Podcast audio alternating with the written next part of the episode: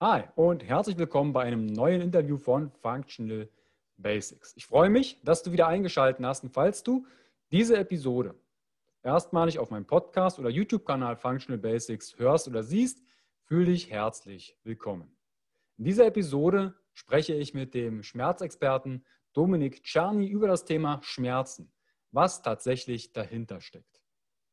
Mein Name ist Carsten Wölfling, ich bin der Gründer der Bewegung Gesundheit ist für alle da und von Functional Basics. Deine Basis für natürliche Gesundheit, Persönlichkeitsentwicklung und mehr Lebensqualität in deinem Leben. Wir schauen über den Tellerrand und geben dir in den Interviews Impulse, Erfahrungen und Tools an die Hand, um deine Persönlichkeit und Gesundheit weiterzuentwickeln.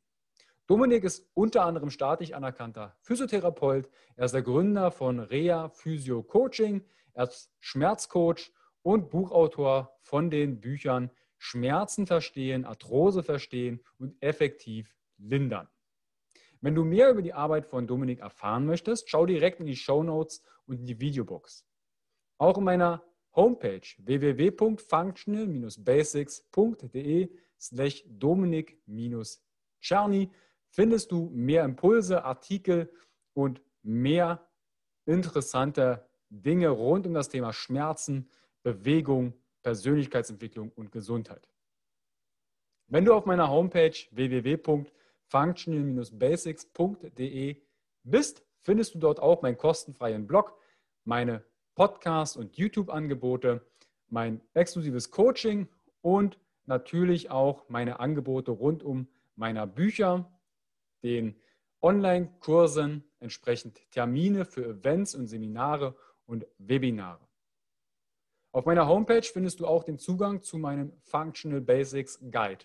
Das ist im deutschsprachigen Raum die Plattform, wo alle Essenzen aus Interviews und über 13 Jahre Erfahrungen, Fortbildungen im Bereich Trainer und Coaching zusammenfließen. Möchtest du deine Ernährung verbessern, deine Verdauung optimieren, besser schlafen und besser regenerieren, deine Stressresilienz entsprechend verbessern und deine Persönlichkeit weiterentwickeln, dann schau gern dort in den Functional Basics Guide, weil dort findest du Protokolle, Impulse, Tipps und Tricks und Erfahrungen rund um Klinik, und Neurologie, der funktionellen Medizin, der Sporttherapie, aber auch aus der Kommunikation, dem systemischen Coaching und vielen, vielen Bereichen mehr. Dort findest du auch alle Interviews, die ich führe, sofort. Das heißt, du musst nicht warten, bis diese im Podcast erscheinen, sondern du kannst direkt beim Functional Basics Guide auf das Wissen und die Erfahrungen meiner Experten, die ich interviewe, zurückgreifen und davon profitieren. Wenn du das Interview hörst und dir der Podcast gefällt, dann teile diesen gern im Social Media und verlinke mich zum Beispiel bei Instagram mit functional.basics und nutze mein Hashtag Gesundheit ist für alle da. Bewerte meinen Podcast bei iTunes und dann abonnieren. So verpasst du am Ende keine neuen Folgen und neue Interviews. Du hast Fragen an meine Interviewgäste? Kein Problem. Im Vorfeld kannst du in meiner Facebook-Gruppe Functional Basics und auf meinem Instagram-Kanal functional.basics in meiner Story meinen Interviewgästen Fragen stellen. Weil auch in dieser Folge beantworten wir die Fragen aus meiner Facebook-Gruppe und aus meinem Instagram-Stream bzw. Instagram-Story. Ich wünsche dir viel Spaß bei der Episode Schmerzen, was tatsächlich dahinter steckt, mit Dominik Czerny. Bis gleich, dein Carsten.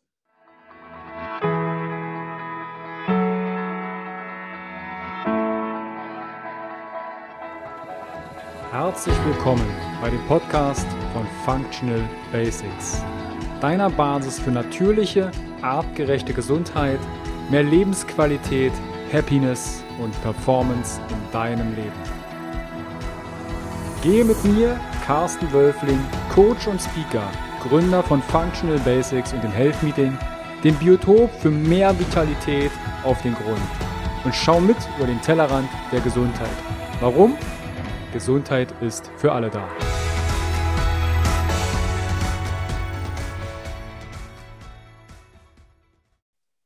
Herzlich willkommen wieder beim Podcast von Functional Basics. Heute geht es um das Thema Schmerzen, was tatsächlich dahinter steckt. Dazu habe ich mir den Schmerzexperten Dominik Czerny eingeladen. Grüß dich, Dominik.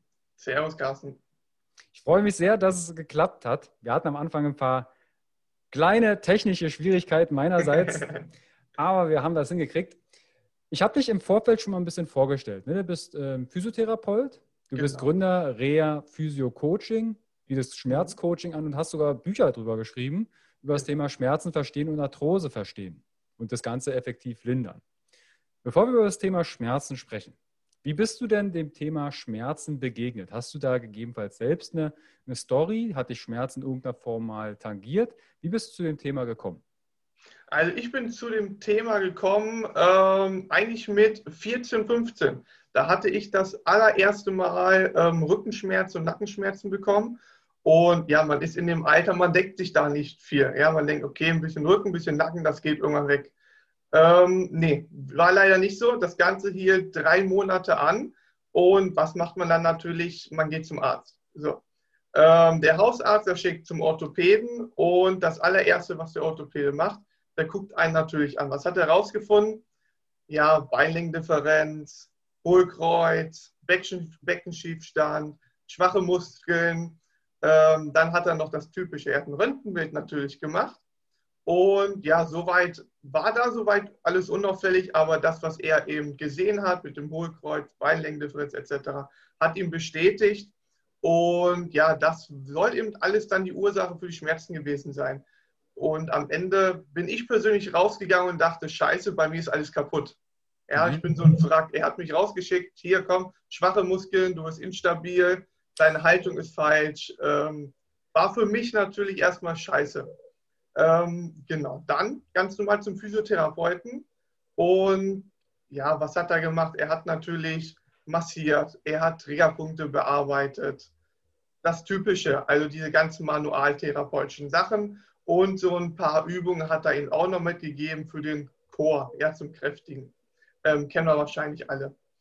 Mhm. Ja, ähm, die hast du natürlich täglich gemacht, ne? Also die hast du täglich alle drei Stunden absolviert, die Übungen, so wie man die Hausaufgaben von einem Arzt oder Therapeuten natürlich gewissenhaft durchführt. Aber natürlich, ich habe nichts anderes mehr am Tag gemacht. Ich musste ja meinen Chor kräftigen. Ja. ähm, nee, ganz normal, ganz normales Programm. Er hat gesagt, mach zweimal am Tag, mach drei Durchgänge und 20 Wiederholungen. Ja, Kennen wir alle wahrscheinlich. Ja? Ähm, genau. Drei Rezepte habe ich bekommen. Das heißt also, ich war bei ihm 18 Wochen lang. Es hat nichts gebracht. So. Mhm. Ähm, irgendwann, ich glaube, das war, oh, ich weiß jetzt nicht wie lange, ich glaube, acht, neun Monate hat es mindestens gedauert, ähm, bis so von jetzt auf gleich auf einmal gar keine Schmerzen da waren. Und das war von alleine mich, weg. Von alleine Einfach weg. weg. Einfach weg. Und das war so für mich, wo ich einfach dachte, okay, ich habe immer noch meine Beinlängendifferenz, ich habe immer noch mein Hohlkreuz, ähm, ich habe immer noch meinen Beckenschiefstand.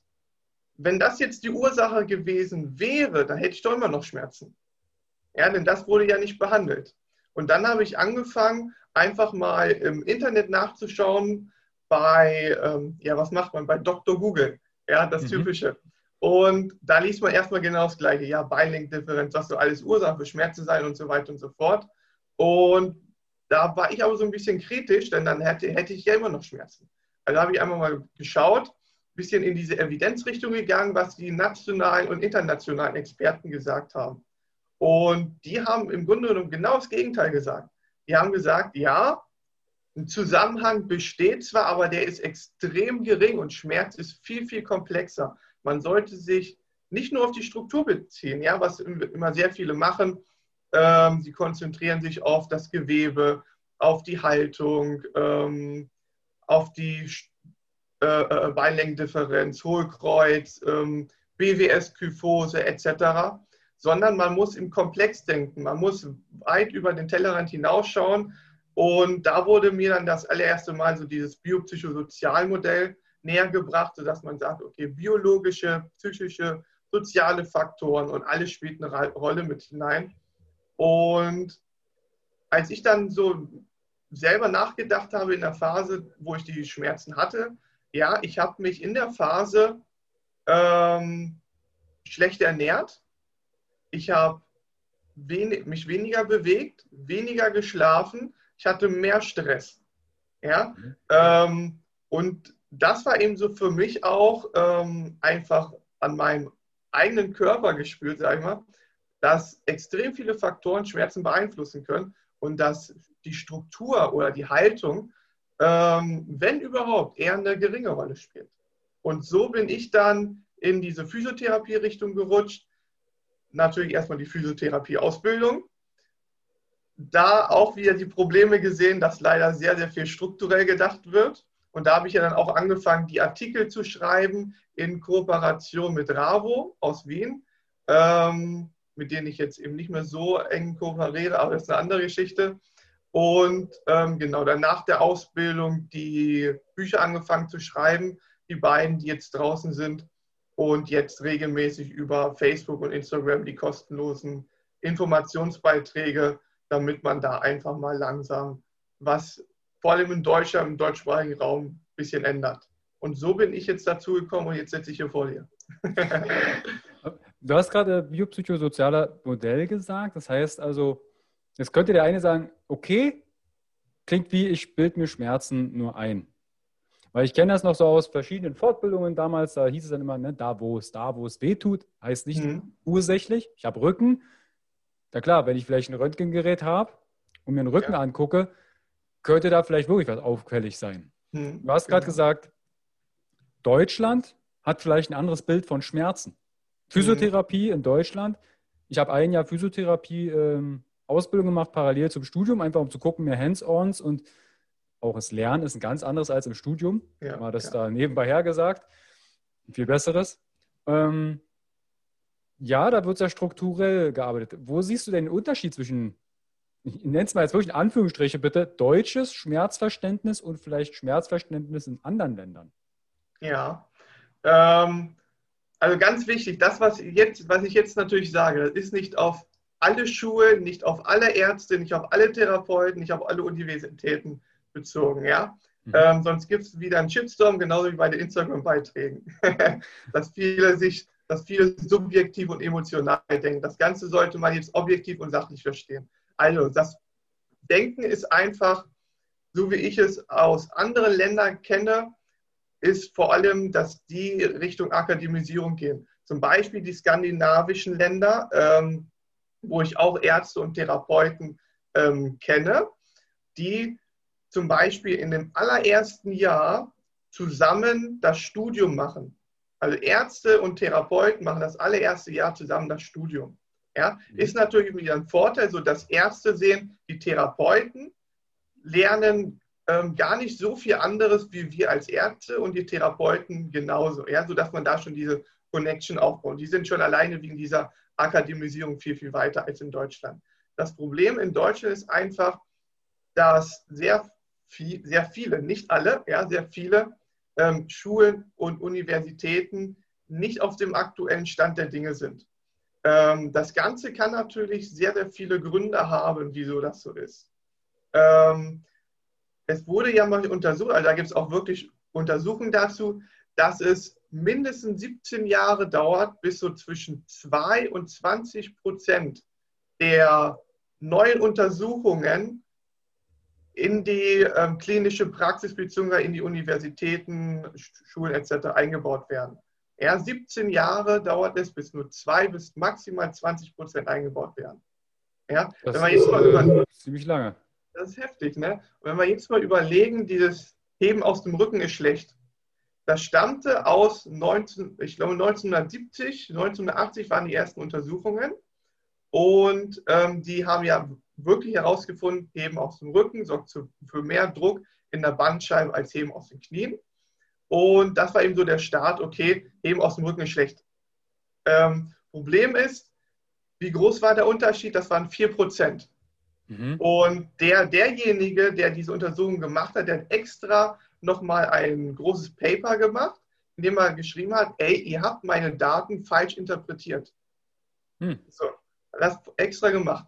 Und dennoch hat sich dieser Gedanke eben aus dem Rücken ist schlecht äh, für dich so stark integriert. So, jetzt überlegen wir mal das Ganze 1970, 1980 in dem Zeitraum. Das sind jetzt 50, 40 äh, bis 50 Jahre her und immer noch wird dieser Mythos erzählt. Ja? Ähm, jetzt ist natürlich die Frage, wie lange wird es dauern, dass, bis das, was wir heute jetzt wissen, ähm, in den Schulen, in den Universitäten, in den Fortbildungen, Weiterbildung integriert wird, wenn schon alleine dieses ganz einfache Heben aus dem Rücken 40 bis 50 Jahre gebraucht hat, sodass es jetzt wieder langsam gerade mal eingebaut wird in Schulen. Ja, mhm. ähm, das dauert noch Ewigkeiten. Ähm, das ist so einfach das Hauptproblem in Deutschland, dass da sehr viel dieses ganze wissenschaftliche Denken und dieses ganze evidenzbasierte Denken weit in den Hintergrund rückt, aber dafür dieses eminenzbasierte Denken ganz, ganz weit vorne ist sodass man dann in die Richtung geht, ja, wer halt hat recht, das Typische, was wir immer hören, ja. Mhm. Ähm, ja, ich habe jetzt einen Triggerpunkt behandelt, das, du wurdest schmerzfrei, also war die Ursache dein, dein Triggerpunkt. Ähm, dass man in diese Richtung geht. Oder meine Erfahrung zählt, meine Erfahrung zeigt, wir haben das schon immer so gemacht. Diese typischen Sachen, die man immer hört, dass man eher, dass man in diese subjektive Richtung geht und nicht kritisch hinterfragt, wieso hat es denn nun selber geholfen? Sondern dass man einfach, ja, ich habe gesehen, dass es geholfen hat, also ist meine Theorie auch richtig. Ähm, mhm. Wissen wir, ähm, weil wir das Biopsychosozialmodell ja gerade angesprochen haben, dass unglaublich viele Faktoren Schmerzen beeinflussen können, auch natürlich in der Therapie. Sowas wie, ja, ich bin jetzt, ich bin Schmerzpatient, ich gehe jetzt zu, zum Arzt oder zum, zum Physiotherapeuten und was kann da alles ähm, beeinflussen? Ja? Es kann natürlich äh, beeinflussen, ich gehe zum Ort des Heilens. Ja, ich gehe zu jemandem, der hat Ahnung von Schmerzen. Ähm, schon alleine nur vielleicht der, der, Weg dahin, ja, dass du dich vielleicht auch gut aufgehoben fühlst bei dem. Du hast eine gute Therapeuten-Patient-Beziehung, ja, du verstehst mich, die, dich mit dem Therapeuten gut. Ähm, du kannst mit dem vielleicht über über deinen stressigen Alltag reden, was du die ganze Woche nicht gemacht hast. Vielleicht ähm, kannst du dadurch auch besser schlafen. Du, ähm, deine Erwartungen du hast, und deine Hoffnung, dass es besser wird, werden hochgesetzt. Ähm, der soziale Kontakt mit dem Therapeuten, eventuell das Ganze drumherum. Du kannst mit der Anmeldekraft reden. Die versteht deine Probleme. Du, wirst, du wirst wahrgenommen und alles. All das kann schon alleine Schmerzen beeinflussen, nur nicht einmal, dass der Therapeut irgendwas gemacht hat. Mhm. Ja? Und ähm, da sollten wir dann kritisch denken, okay, wenn all das schon Schmerzen beeinflussen kann, ist dann die Technik, die ich anwende, wirklich der Hauptauslöser, dass es besser wird. Ja, mhm. ähm, dafür ist Schmerz einfach viel komplex, viel zu komplex, sodass wir sagen können, ja, die Technik, genau deswegen hat es geholfen. Ja, es spielt viel, viel mehr drumherum, als man immer denkt. Ja, und in die Richtung muss man einfach gehen, weg von diesem eindimensionalen Denken und hin zum multidimensionalen Denken. Aber das äh, sehe ich inzwischen auch bei einigen auch jungen Trainern, Coaches, Therapeuten, wie auch immer sie sich alle bezeichnen, dass ja, meine Erfahrung zeigt, dass ich von dem und dem Produkt oder von der, der Technik oder XY mhm. Hat bei zwei Leuten geholfen, also spreche ich mal eine Kausalität aus. Das ist das ja. Nonplusultra. Genau. ich wünsche mir dann immer instinktiv, hoffentlich kommen die mal eine Person ran, wo es nicht funktioniert. Das, das brauchen wir ja manchmal. Ich habe ja viele Jahre im Reha-Sport gearbeitet, auch mit Schmerzpatienten. Und bei jedem war das jedes Mal die neue Leier. Neue Übungen, Neues. Und er sagt, ja, ich habe aber auch Rückenschmerzen. Warum muss ich denn was anderes machen? Na, weil die zwei Übungen, die die Person macht, bei dir nicht geholfen haben. Ja, muss ich was ja. anderes machen. Genau. Und wenn du sagst, Schmerz ist komplex, dann lass uns doch das Komplexe mal aufdröseln. Mhm. Was ist denn Schmerz? Ja, also das, was wir immer hören, ist, ähm, beziehungsweise fangen wir, fangen wir ein bisschen weiter vorne an. Ähm, womit es angefangen hat, ist ja, dass man gesagt hat, Schmerz ist ein Input.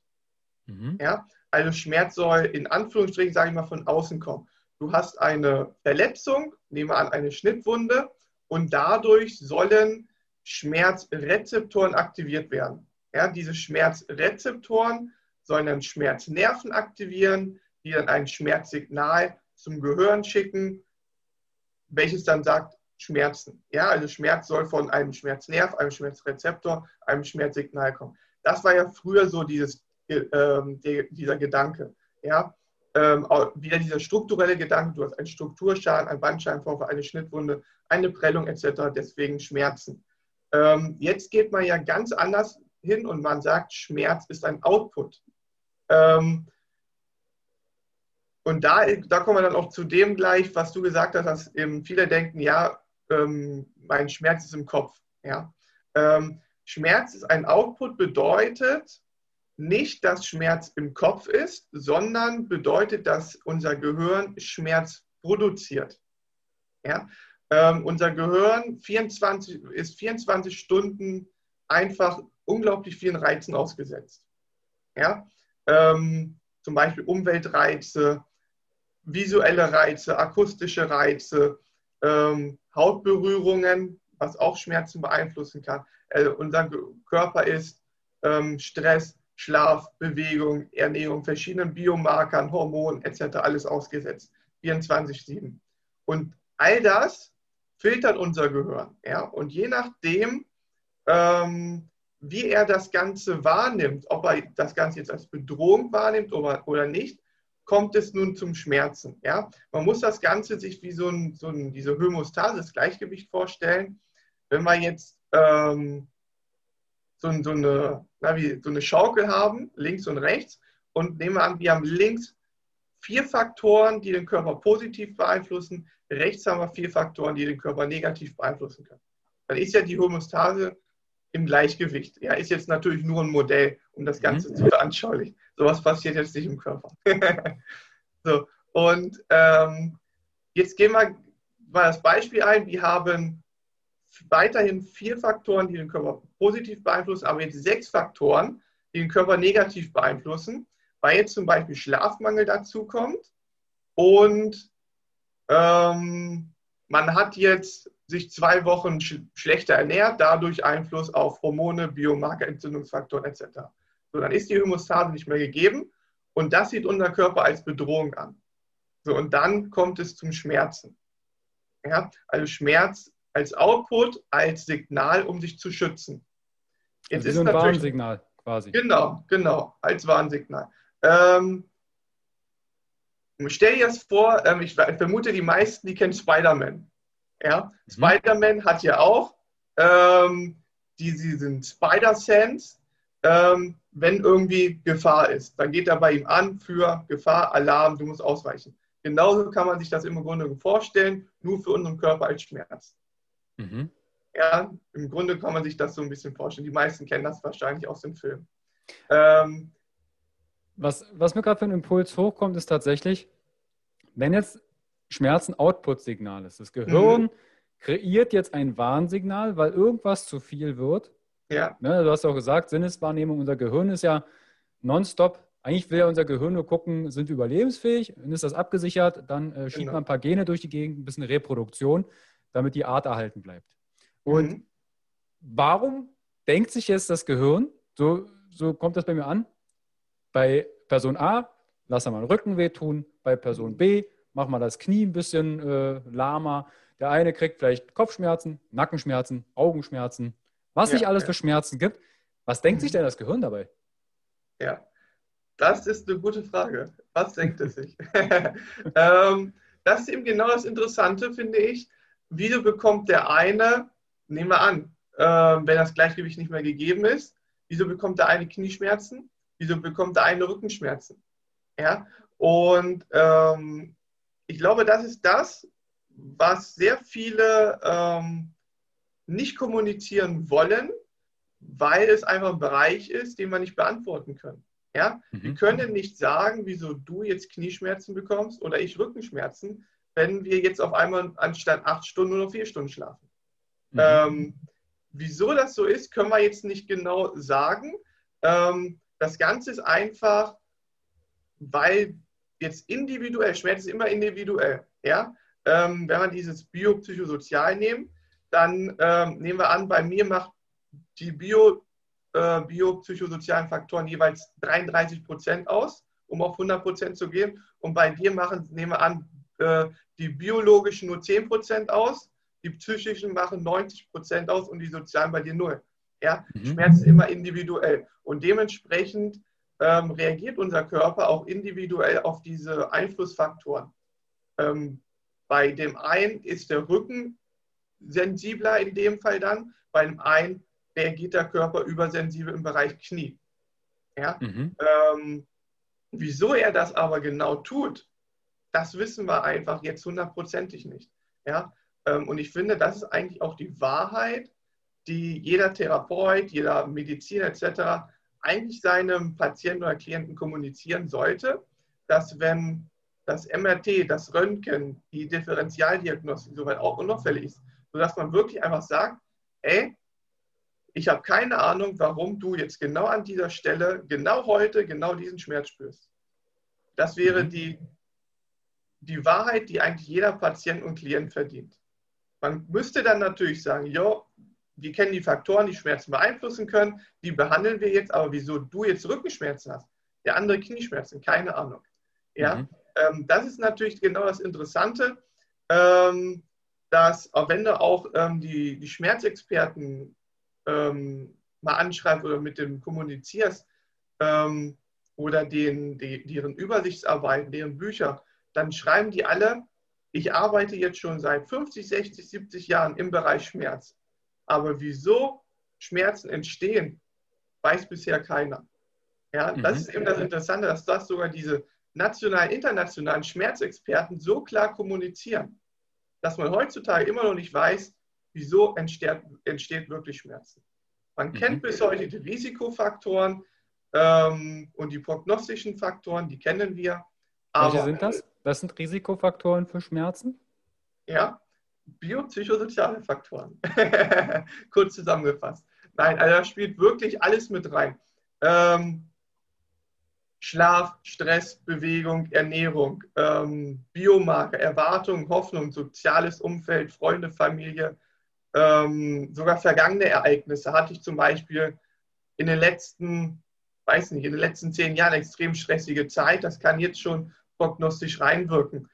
Ähm, dann spielt sowas rein, sowas, so, so familiäre Faktoren spielen sogar rein, an das man gar nicht denkt. Habe ich Kinder? Wie viele Kinder habe ich? Bin ich verheiratet? Bin ich verwitwet? Ähm, wie ist meine Genetik? Wie ist mein Nervensystem aufgebaut? Wie verarbeitet mein Nervensystem die ganzen Signale? All das spielt mit hinein. Ja? Und wenn wir jetzt natürlich die Struktur, da will, ich nicht vergessen, die Struktur spielt auch mit hinein. Aber wenn wir jetzt nur mal alle Faktoren uns einmal ähm, im Kopf durchgehen lassen, die ich gerade aufgezählt habe, und dann packen wir nur die Struktur mit hinein, dann wird die Struktur alleine betrachtet eher eine untergeordnete Rolle spielen. Mhm. Ja, in der gesamten Komplexität spielt sie eine Rolle. Ja, also dieses biologische spielt immer eine Rolle, die Struktur, aber man darf es nicht alleine betrachten, was viele aber immer tun. Sie gucken sich nur die Strukturen an, alles andere ist bei denen eher, eher untergeordnet. Aber genau das ist oft der falsche Weg. Wir müssen die Struktur in, der gesamten Komplexität mit betrachten, in der individuellen Schmerzerfahrung.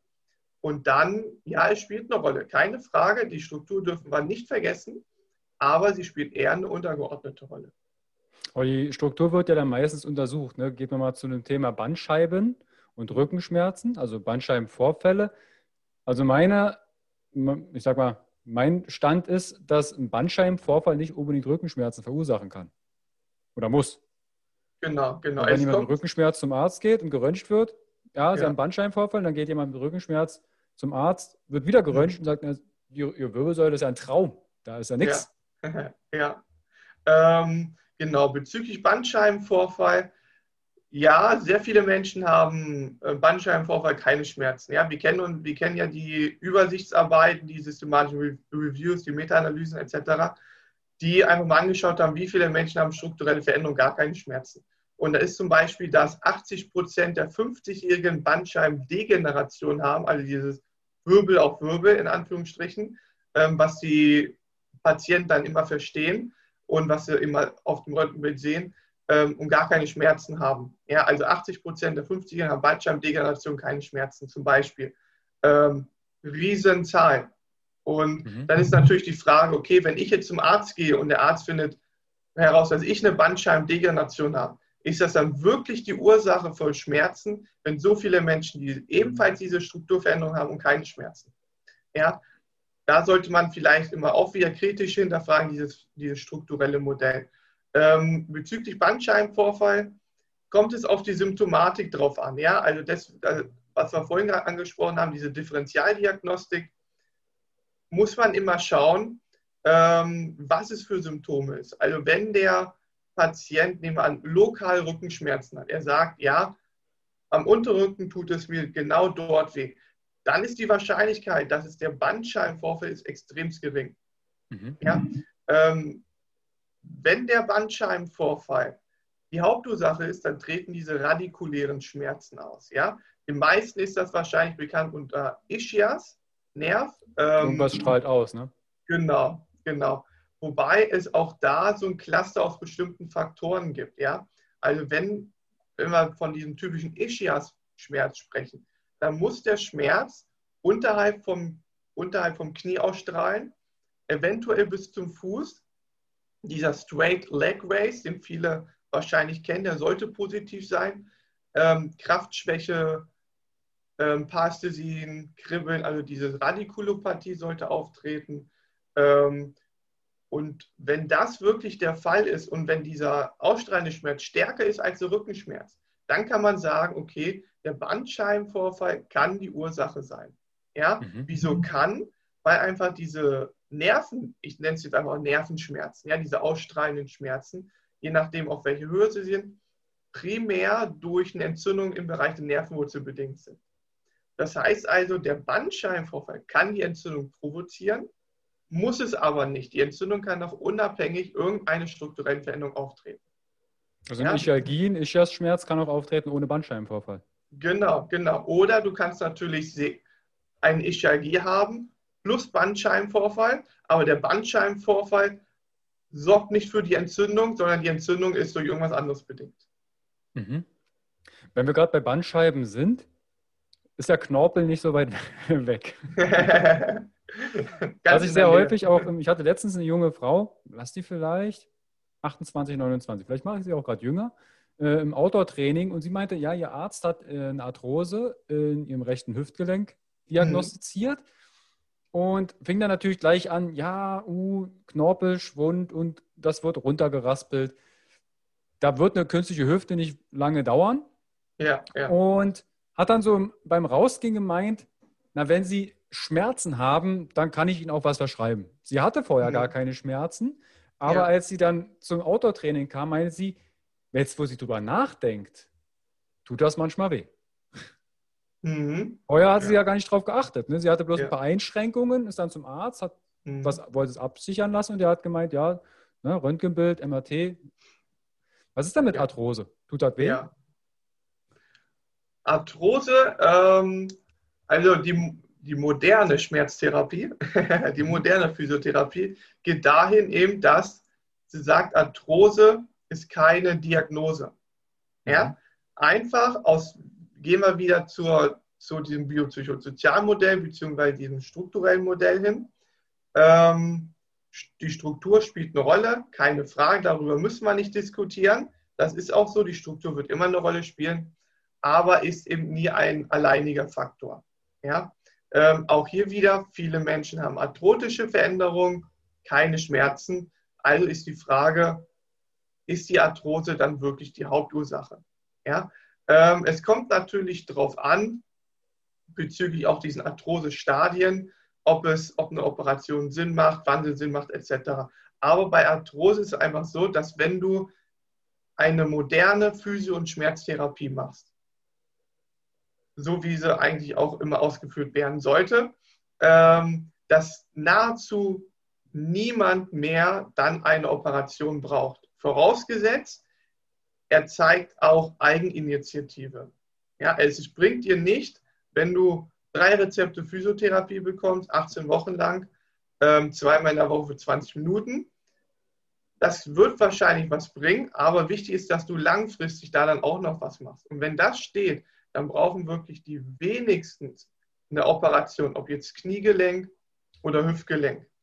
Ähm, aber dass die Patientin, die du gerade ähm, die, die, Geschichte erzählt hast, dass sie dann auf einmal Schmerzen hatte, ja, gehen wir mal ein bisschen zurück wieder zu diesem Spider-Sense, ja, diesem Schmerzsinn, Sinn in Anführungsstrichen, ja, mhm. Schmerz als Output.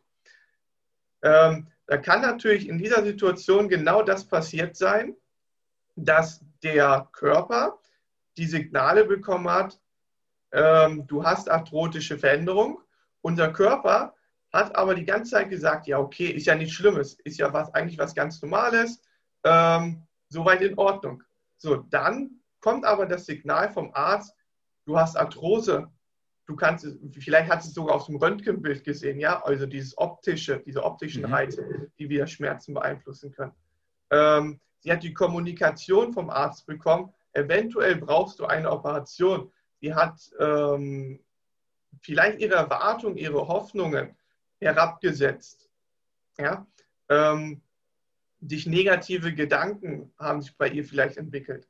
Und dann hat unser Körper all das jetzt in Kombination mit den ohnehin schon einkommenden Signalen auf einmal als Bedrohung angesehen und dann für Hüftschmerzen gesorgt.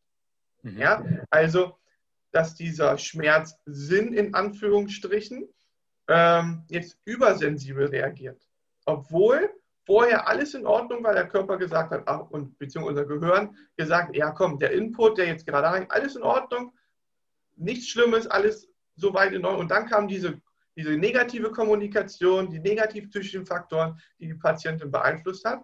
Und dann hat unser Körper übersensibel reagiert, die Hämostase aus dem Gleichgewicht und es kommt zum Schmerz. Beziehungsweise mhm. ab und zu zu diesen Schmerzen. Also diese Psychoedukation, was der Arzt, ja. weil deshalb Du hast ja vorhin gesagt, okay, vielleicht ist es manchmal besser, dem Patienten gar nicht zu sagen, was er hat. Dann wirft er Internet an, gibt seine Symptome an und bestellt quasi im zweiten Durchgang eine Prothese oder vielleicht ja. einen Sarg.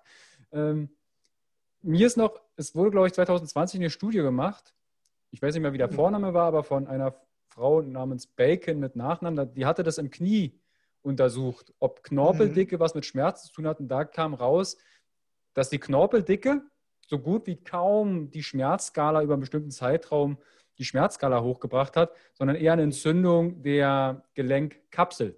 Mhm, genau. eine Synovitis, also eine, eine, eine, wie heißt das, Schleimbeutelentzündung? Mhm. Also ein Entzündungsprozess, dass ja. der dann schmerzhaft ist. Ja. Du sagst ja gerade, dieser Sensor, dieser mhm. Schmerzsensor wird hochgefahren. Mhm. Ich kenne das selbst, wenn ich ab und zu mal irgendwie Rücken habe, dann ist der Fokus ständig beim Rücken.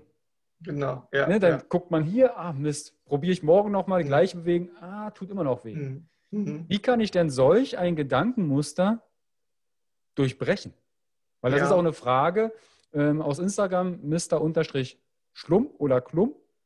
Sinnvolle Methodik gegen sogenannte Gedankenviren. Mhm. Also ständig um dieses Gedankenschmerz sich Gedanken zu machen. Mhm. Ja, ähm, das Wichtigste in dem Fall ist einfach, dass man etwas über Schmerzen lernt.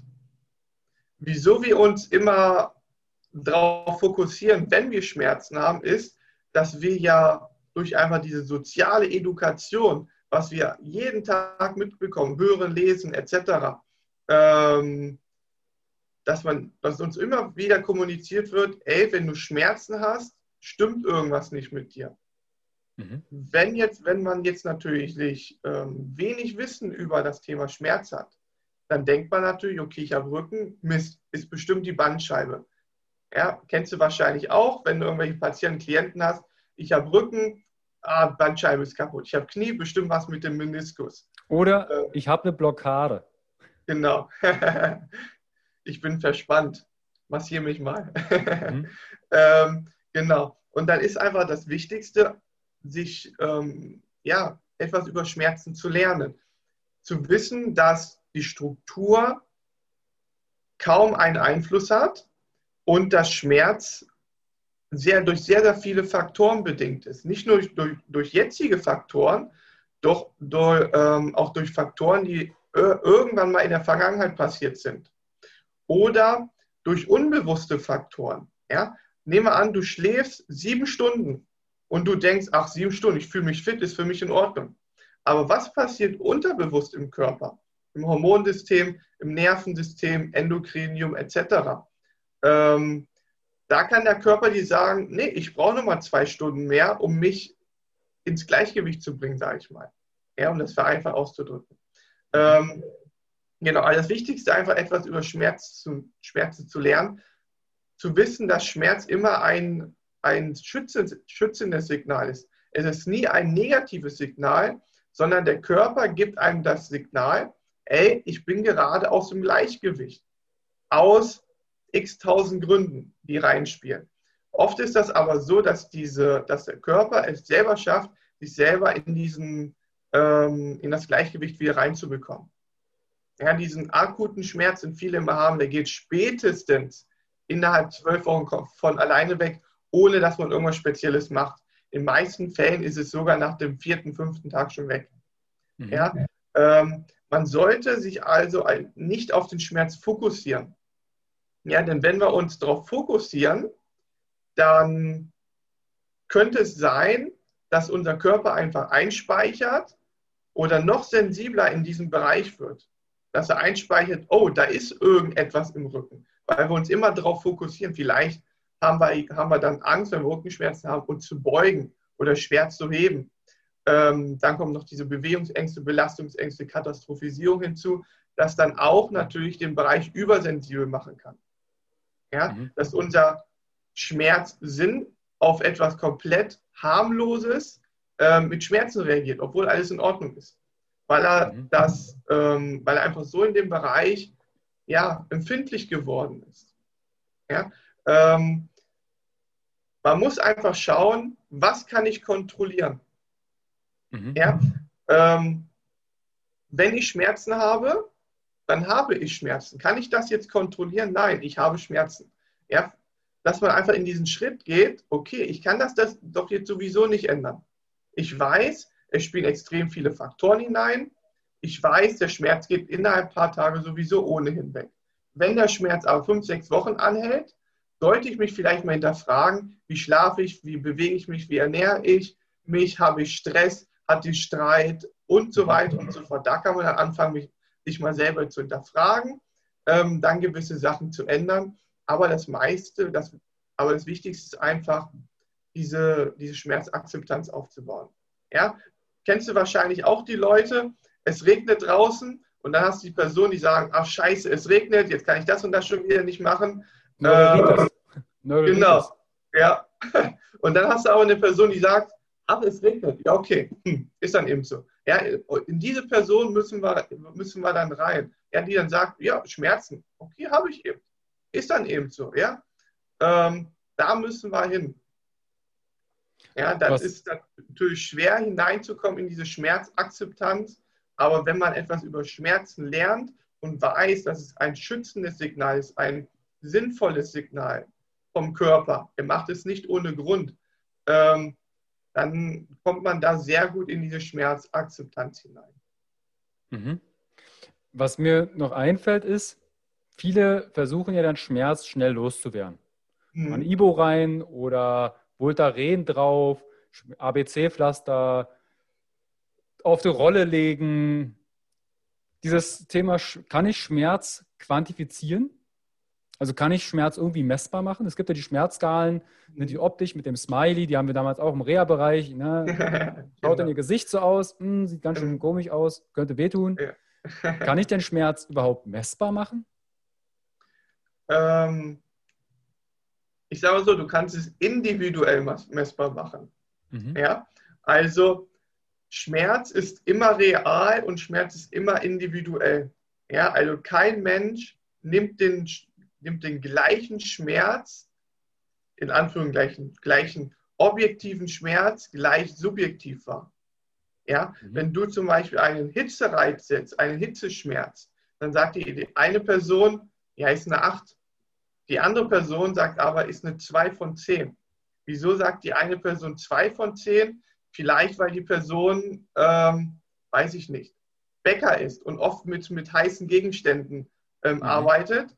Ähm, und dementsprechend ist der Körper einfach angepasst. Ja, individuell angepasst, nimmt, die, nimmt den Reiz weniger bedrohlich wahr. Die andere Person hat eine 8 von 10.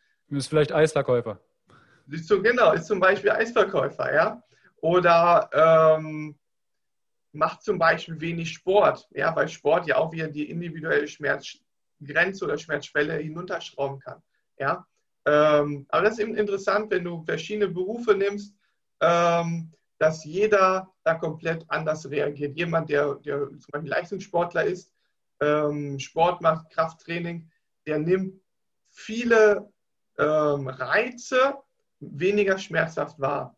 Ja? Mhm. Ähm, oder auch zum Beispiel mit dem Bäcker. Ja? Deswegen kam gerade das Beispiel, ähm, habe hab ich auch, wo ähm, er sich immer total heiß die Hände wascht, wäscht und er so, nee, für mich ist das lauwarm. Ja, da ist der Körper so individuell angepasst, nimmt die Wärme nicht mehr als Bedrohung wahr. Wo wir hier mhm. wieder hingehen, Schmerz ein individuelles ja, Schmerzsignal.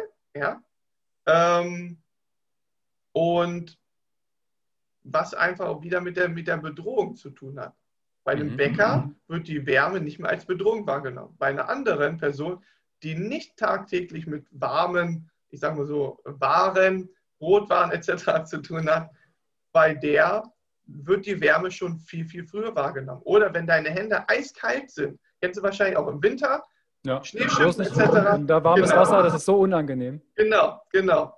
Weil der Körper, obwohl, wenn du das Wasser lauwarm machst, wenn du es jetzt lauwarm machst, dann fühlt sich völlig lauwarm an. Wenn du aber deine Hände in der Gefriertruhe packst für zwei Minuten, dann und das lauwarm, dann ist das nicht mehr lauwarm, sondern extrem heiß. Ja?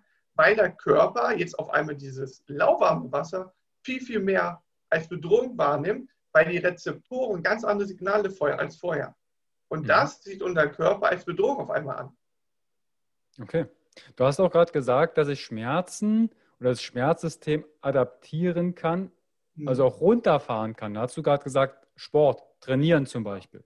Genau. Dass Sportler ein anderes Schmerzempfinden vielleicht haben als jemand, der seine Couch täglich von oben sieht. Ja. Wie ist es denn, wie kann ich denn noch mein Schmerzsystem anpassen?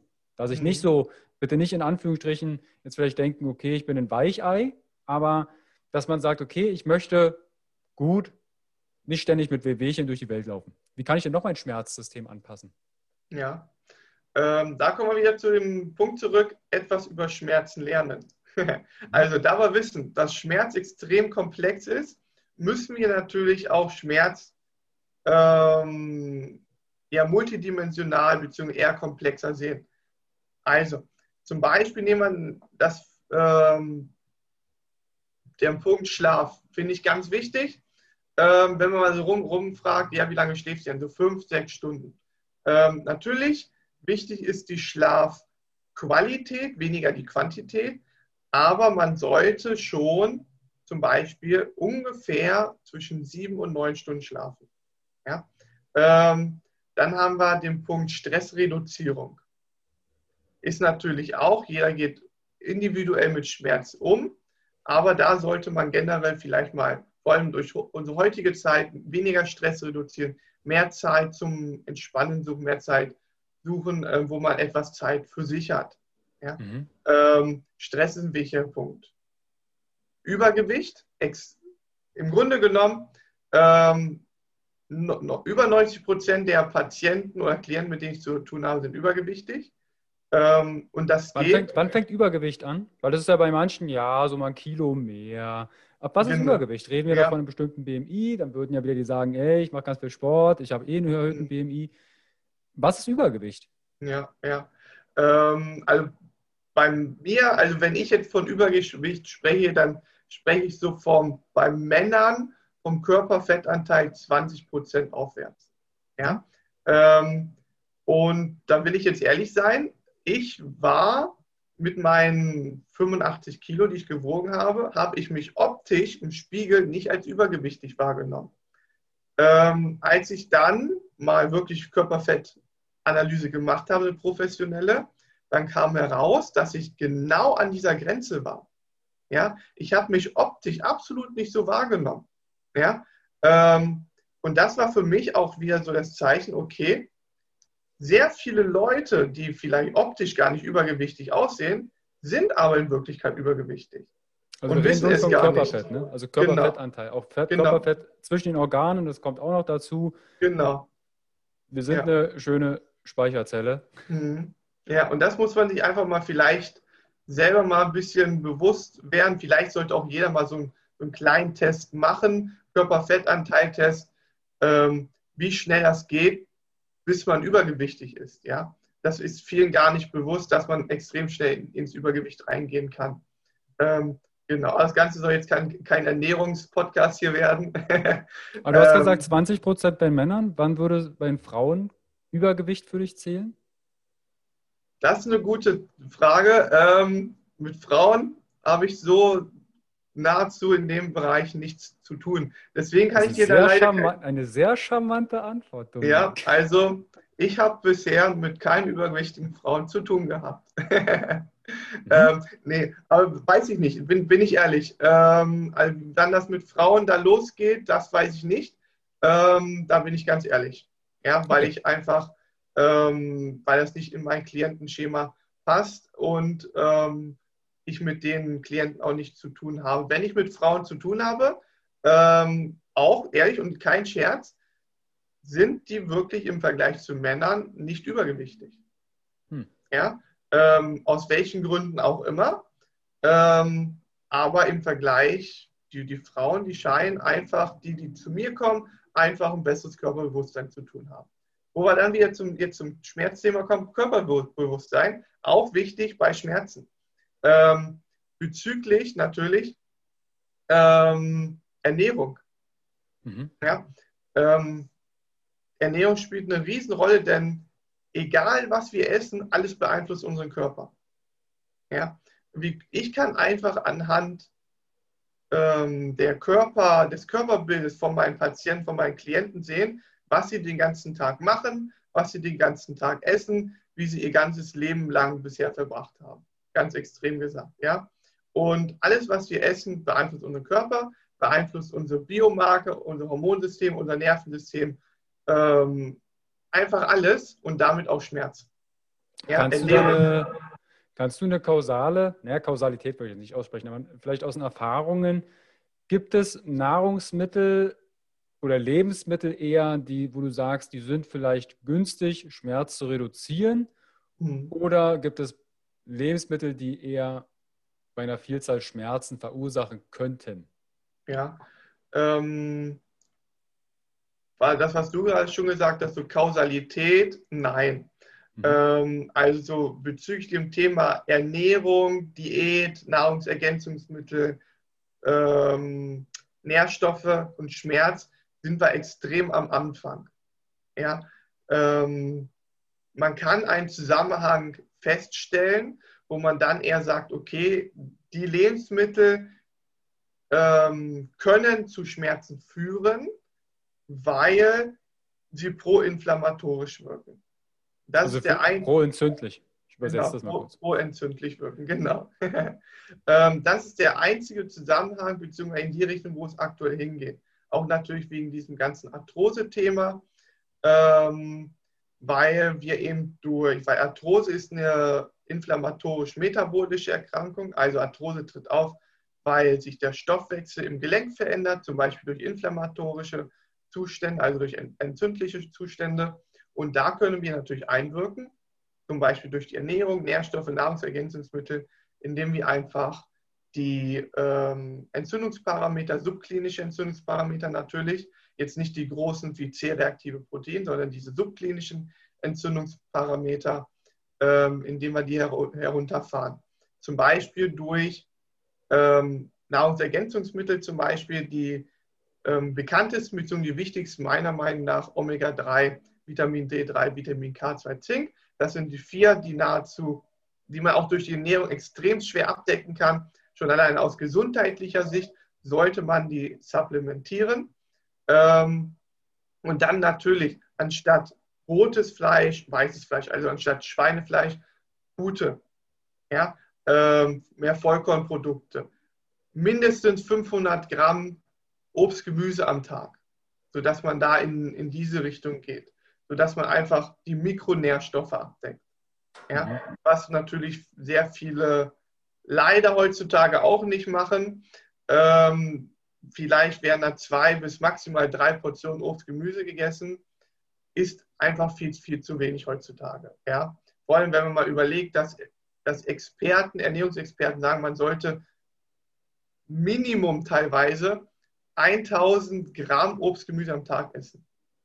Ja, also ein Kilo Obst, Gemüse. Das sind zum Beispiel eine gute Portion Gemüse beim Mittagessen mindestens, plus dann nochmal drei bis vier Einheiten Obst.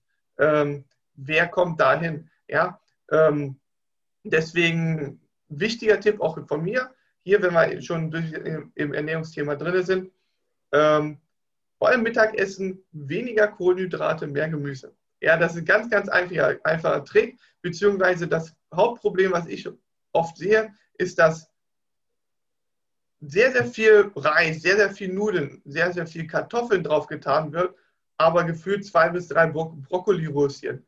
Ähm, nein, weniger Kohlenhydrate, weniger Reis. Jetzt nicht natürlich, Kohlenhydrate sind nicht schlecht, ja. Mhm. Sind, ja ähm, Kohlenhydrate sind in Ordnung, aber weniger Reis, äh, mehr Gemüse, vielleicht auch mehr Proteine in die Ernährung tun, sodass man gesättigter ist, ja, ähm, und nicht immer zwischendurch was essen muss.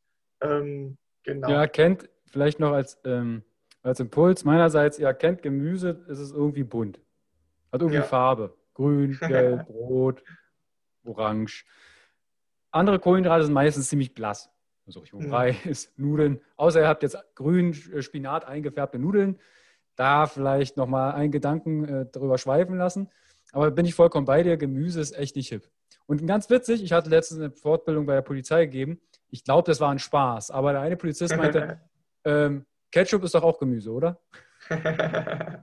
also, hm, man darf da schon ein bisschen, es darf aussehen wie Gemüse. Ähm, Omega-3 bin ich auch vollkommen bei dir, das ist ein Riesenthema. Ähm, Fischverzehr. Manche kaufen dann Schlemmerfilet oder Fischstäbchen und äh, mm. wundern sich, warum das nicht mehr so viel mit Fisch zu tun hat. Hm. Ja, ja. Lass uns mal zurück zum, zum Schmerz kommen, weil ich finde es das gut, dass wir äh, in den Bereich Ernährung jetzt mal äh, eingetaucht sind. Mm. Schmerzskala, ich kenne Therapiemaßnahmen, die richtig auer sind. Mm. Die richtig, wo gedrückt wird, wo Tools genommen werden, wo der halbe Therapeut schon draufsteht und dann vielleicht meint, ich äh, entklebe deine Faszien. Genau.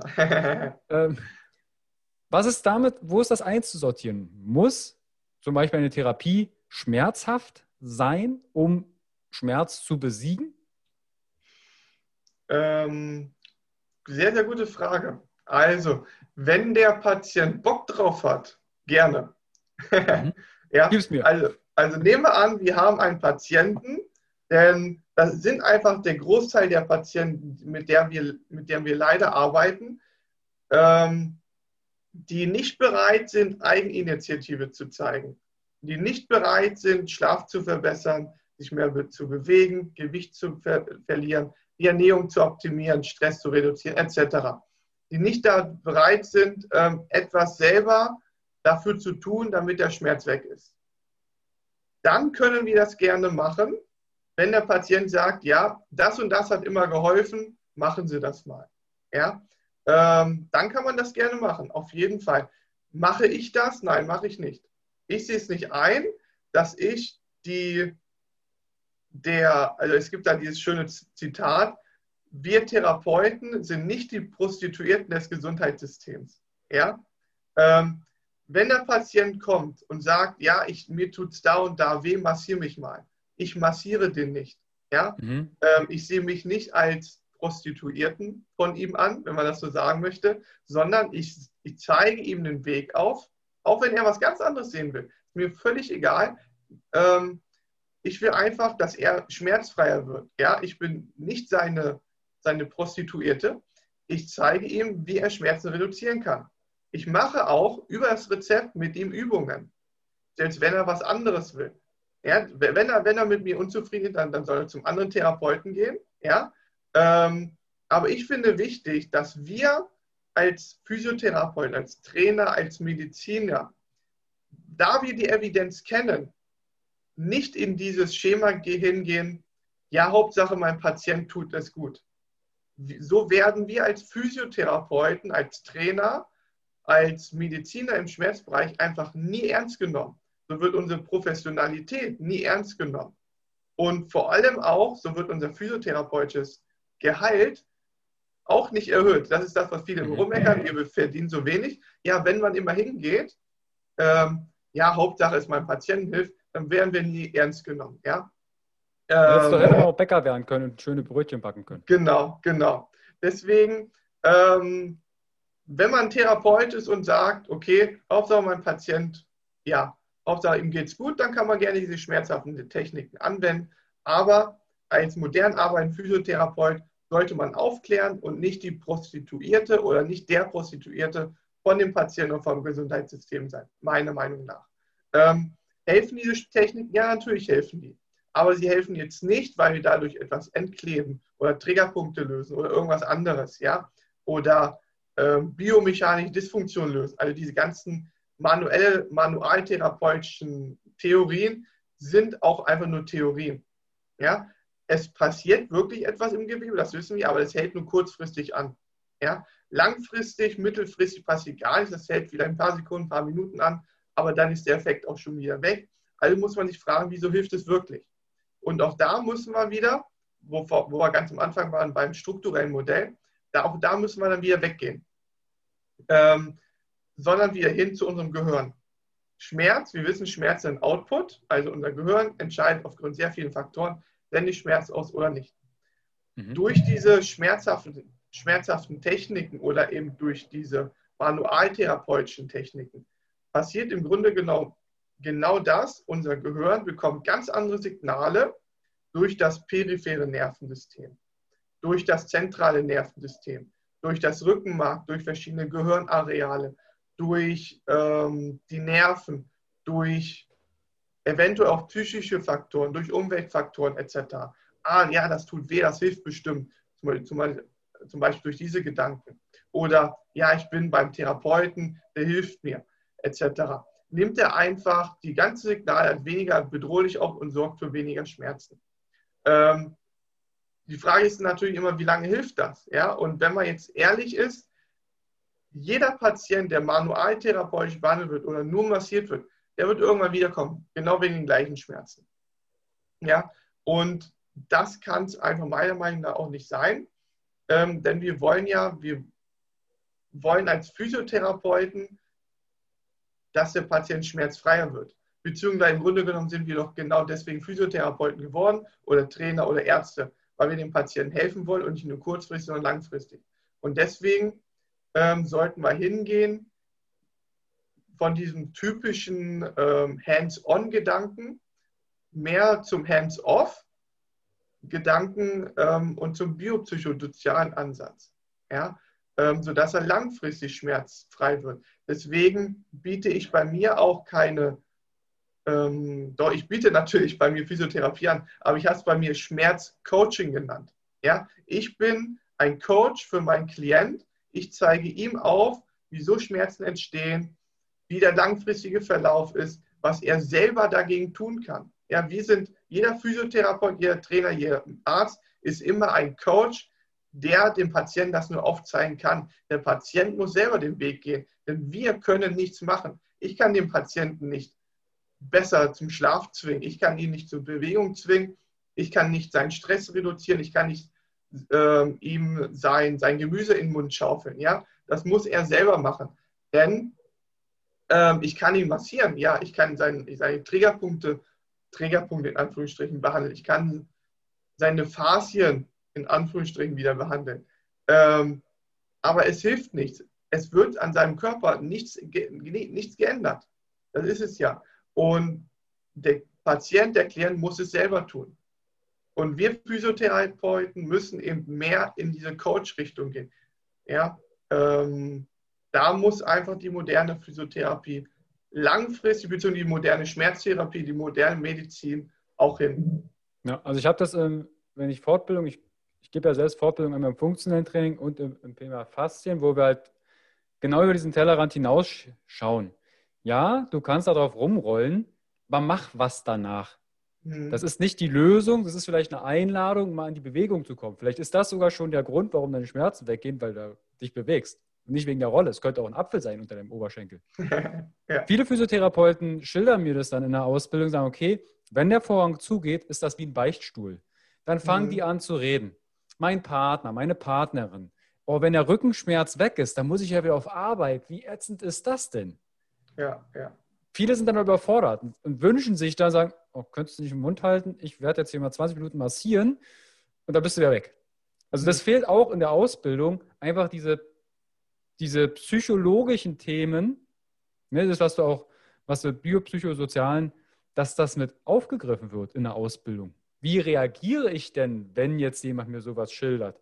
Gebe ich dem einen Ratschlag, ne, einmal schlagen, baff, und äh, ja. Spaß damit?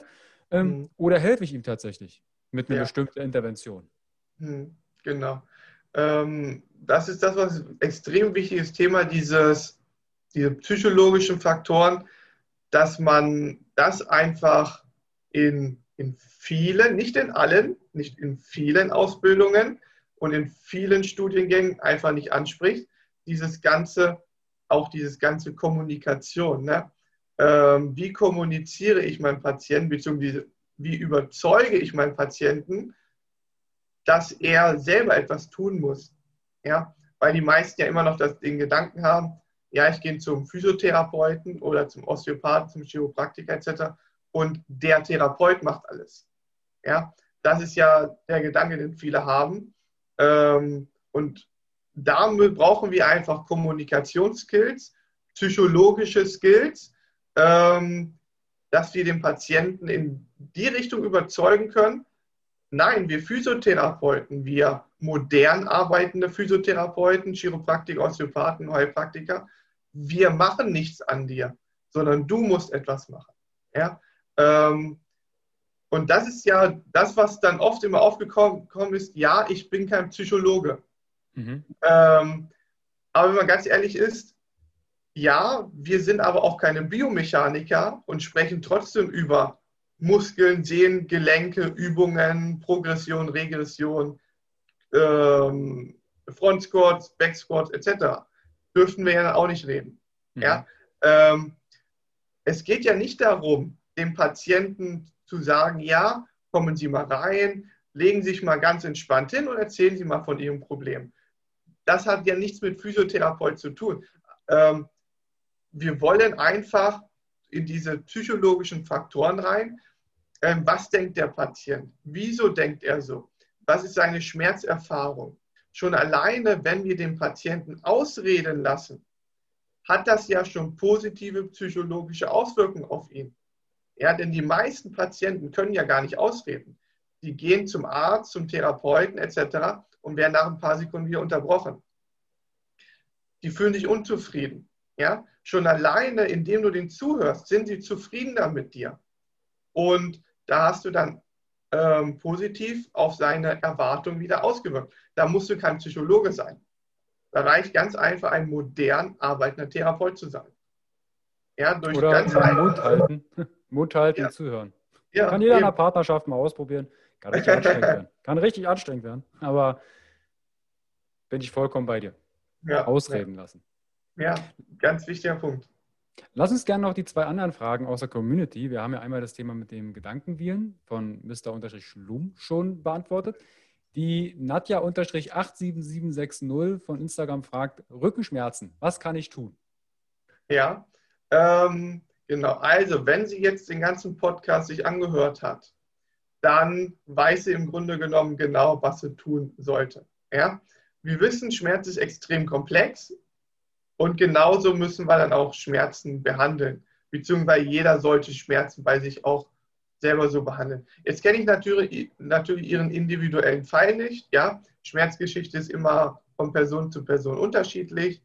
Ähm, generell, was kann man machen? Ganz kurz so die wichtigsten Punkte ähm, bezüglich Schlaf, Schlafqualität und Schlafquantität verbessern, auf die Ernährung achtet, ich sage mal wieder in Anführungsstrichen, gesunde Ernährung. Jetzt kann man natürlich darüber diskutieren, was gesunde Ernährung, was schlechte Ernährung, aber ich glaube, die meisten wissen, was man jetzt unter gesunde Ernährung versteht. Ja, Mikronährstoffe vor allem abdecken, ähm, dann Stress reduzieren, bewegen, Schmerzakzeptanz, ein ganz wichtiger Punkt, also auf diese psychologischen Faktoren, ähm, etwas über Schmerzen lernen, bei Übergewicht Gewicht abbauen, bei Rauchen weniger rauchen, ähm, also die Lebensstilfaktoren und ähm, der wichtigste Faktor ähm, ist einfach zielorientiert denken, sodass man einfach mal sich, wenn man, auch wenn man Schmerzen hat, vor allem wenn man länger Schmerzen hat, sich einfach mal fragt, was sind denn meine Ziele?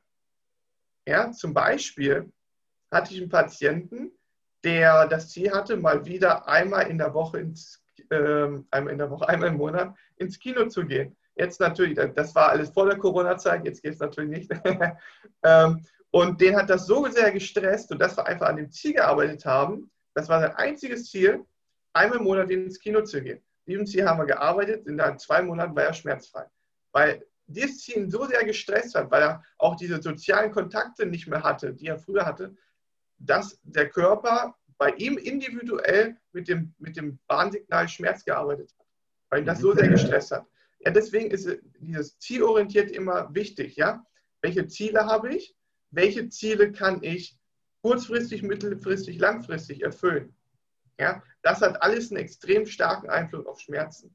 Ja, das, das finde ich sehr, sehr wichtig, dass man einfach da zielorientiert denkt. Genau, das sind im Grunde genommen so die, kurz gesagt, kurz zusammengefasst, so die Faktoren, die man ähm, selber schnell beeinflussen kann, um mhm. Schmerzen zu beeinflussen. Das ist quasi auch schon die Antwort, so würde ich es mal vorausnehmen, für Torben FI ähm, von Instagram. Er fragt nämlich auch ab und zu Knieschmerzen bei Kniebeuge. Woran kann das mhm. liegen? Ja, genau. Also da müsste man sich natürlich die Kniebeuge-Technik anschauen. Ähm, steht er vielleicht anders? Hat er eine andere Bewegung ähm, an den Tagen, wo er mehr Schmerzen hat? Ähm, also in diese biomechanische Richtung kann man da schon gehen. Wie gesagt, Struktur spielt eine Rolle, Biomechanik spielt eine Rolle, spielt immer eine Rolle äh, muss aber natürlich nicht alleiniger Faktor sein. Hier, hier, kann man sich jetzt fragen, okay, an den Tagen, an denen man Schmerzen hat, ähm, wie habe ich an den Tagen geschlafen? Habe ich mich an den Tagen anders ernährt? Hatte ich an den Tagen mehr Stress? Ähm, habe ich mich im Alltag, Beruf etc. anders bewegt, mehr bewegt, anders belastet? Bin ich vielleicht auch im Training mit einer anderen Trainingsmotivation drin? Ähm, habe ich andere Gedanken im, im Training? Bin ich fokussiert auf das Training? Habe ich eine andere Übungsreihenfolge? Habe ich ein anderes Warm-up genommen? Ähm, bin ich vielleicht gestresster im Training? Habe ich nach dem Training noch irgendwas vor? Habe ich vor dem Training irgendwas anderes gemacht? Und so weiter und so fort. All das kann das natürlich beeinflussen. Ja? Du siehst also hier wieder extrem komplex, sehr viele Faktoren, aber all das kann ähm, die, Knieschmerzen beeinflussen. Mhm. Ihr seht also, es wäre schön, wenn es eine einfache Antwort gäbe. Eigentlich ist sie recht einfach, indem ihr reflektiert, euren Tag zum Beispiel mal Revue passieren lasst. So wie Dominik gerade sagt, ne? Schlaf, alle die Lifestyle-Faktoren haben einen Einfluss auf unseren Körper. Unser Körper will ja letztendlich uns nichts Böses mit Schmerz, sondern sagen, hey, geh mal in die Veränderung. Irgendwas hier in meinem Biotop stimmt gerade nicht. Genau. Dominik, wenn jetzt jemand sagt, du, du hast auch gesagt, dass du Klienten betreust, keine mhm. übergewichtigen Frauen. Genau, ähm, genau. Aktuell noch nicht. Aktuell. Ähm, da wir ja noch nicht wissen, ob du übergewichtig bist, ne, die Zuschauer und Zuhörer, das kann dann vom Körperfett abhängig sein, dann trotzdem bei Dominik melden. Wo kann ich dich denn finden, Dominik? Genau, du kannst mich auf meiner Webseite finden Ganz einfach, einfach mein Vorname, Nachname, also dominik-czerny.de. Ja, ähm, da habe ich dann ein Kontaktformular, über das kann man sich dann bei mir melden ähm, für das Schmerzcoaching, beziehungsweise ähm, auch über ein Online-Coaching, falls die Entfernung viel zu weit ist. Ja, das mhm. sind die beiden Möglichkeiten, die ich anbiete. Okay, und die Bücher, Schmerzen verstehen und effektiv lindern und Arthrose verstehen und effektiv lindern, hast du ja auch sehr häufig gesagt, dass wir über Schmerz viel mehr lernen dürfen. Mhm. Wo kann ich die? Finde ich die auch auf deiner Homepage? Genau, die findest du auch oben auf der Homepage bei der Leiste, die Hauptleiste ist Bücher und der Rest ist unten dann aufgeteilt. Da findest du dann alles auf einen Blick. Okay, packe ich euch natürlich alles in die Show Notes.